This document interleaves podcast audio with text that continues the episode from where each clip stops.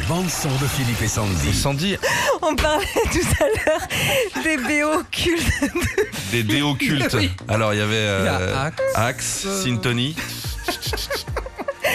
Des BO cultes des Ah. films de Jean-Paul Belmondo. Et il y en a une notamment, toi, c'est Shimaï.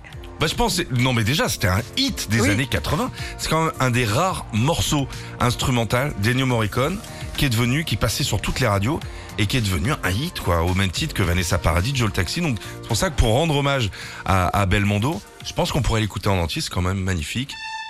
Tranquillement dans la voiture, sur le chemin du boulot. Écartez ça du berger allemand, il risque de venir manger les croquettes. 9h05 sur Nostalgie.